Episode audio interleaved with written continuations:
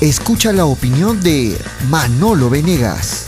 Esto es el podcast de hinchapelotas. Ay, ay, ay. Si hablamos del partido que Melgar jugó esta tarde frente a la Universidad Técnica de Cajamarca, pues yo lo defino con una sola palabra. Decepción.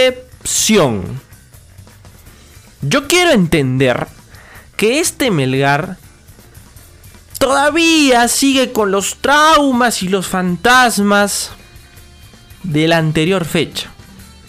Ya conocen, ¿no? Todos lo que ocurrió en ese partido frente a Alianza Atlético de Sullana.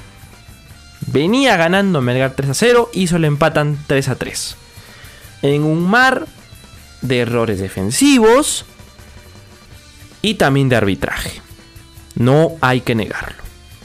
Pero bueno, lo que hoy se vio ante el elenco cajamarquino, pues prácticamente tiene a culpables puntuales.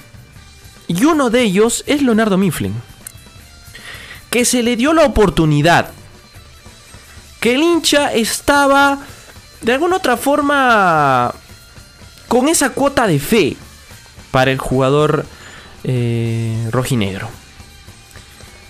Todos tenemos en la retina a aquel Leonardo Mifflin, que en la Copa Libertadores hizo una buena participación, pero que en el paso del tiempo ha ido bajando su nivel de una manera pues estrepitosa.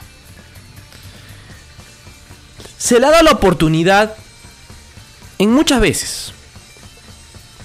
Pero ya está colmando la paciencia del hincha rojinegro. Y me atrevo a decir, me atrevo a decir que ya colmó. Porque lo visto esta tarde en el Miguel Grado del Callao fue totalmente negativo. No estuvo atento en la marca, no estaba bien posicionado, no tenía buen control de balón. ¿Qué espera la dirigencia rojinera para tomar cartas en el asunto con este lateral? Muchas oportunidades. Y lo de hoy, pues espero que sea un ultimátum. Espero de que ya le hayan dicho, sabes que Leonardo, estás en la cuerda floja de verdad, yo veo la repetición del gol y me encuentro con un jugador que prácticamente estaba muy perdido en la marca. No tuvo una lectura de juego. Sabía que los volantes del equipo de Cajamarca se venían. Y él simplemente se dejó camotear. Y a la hora de camotearse, perdió esa marca que fue letal para que brinden el pase al jugador Alexis Blanco que se encontraba de manera solitaria en el área y pudo definir dando el marcador de 1-0 para el Gavilán norteño.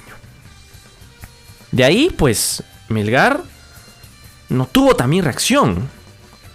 Porque si nos vamos al aspecto ofensivo, el rojinegro ha extrañado a Bernardo Cuesta. Lamentablemente, Bernardo Cuesta sufrió un problema muscular, ya lo sabemos. Y de esa manera, pues, eh, lo han estado guardando para el partido con Manucci y Cristal. Porque sabían de que este partido era para sumar los tres puntos. Era para sumar tres puntos. Y por eso no se le dio la oportunidad para que Cuesta alinee ahora. ¿Qué va a pasar? ¿Y qué tiene que hacer Melgar durante los duelos que se le vienen. Frente a Manucci, frente a Cristal. Pues simplemente poner barbas en remojo y empezar a remar. Porque ya, siendo sinceros, Melgar depende ya de otros resultados. Se está escapando Alianza, se está escapando eh, Manucci. Y mm, sigue en ese limbo, ¿no? El rojinegro ha sumado en estas últimas dos fechas un punto. Un punto.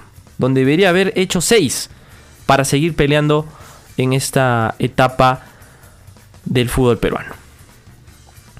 Esperemos de todo corazón que Melgar resurja.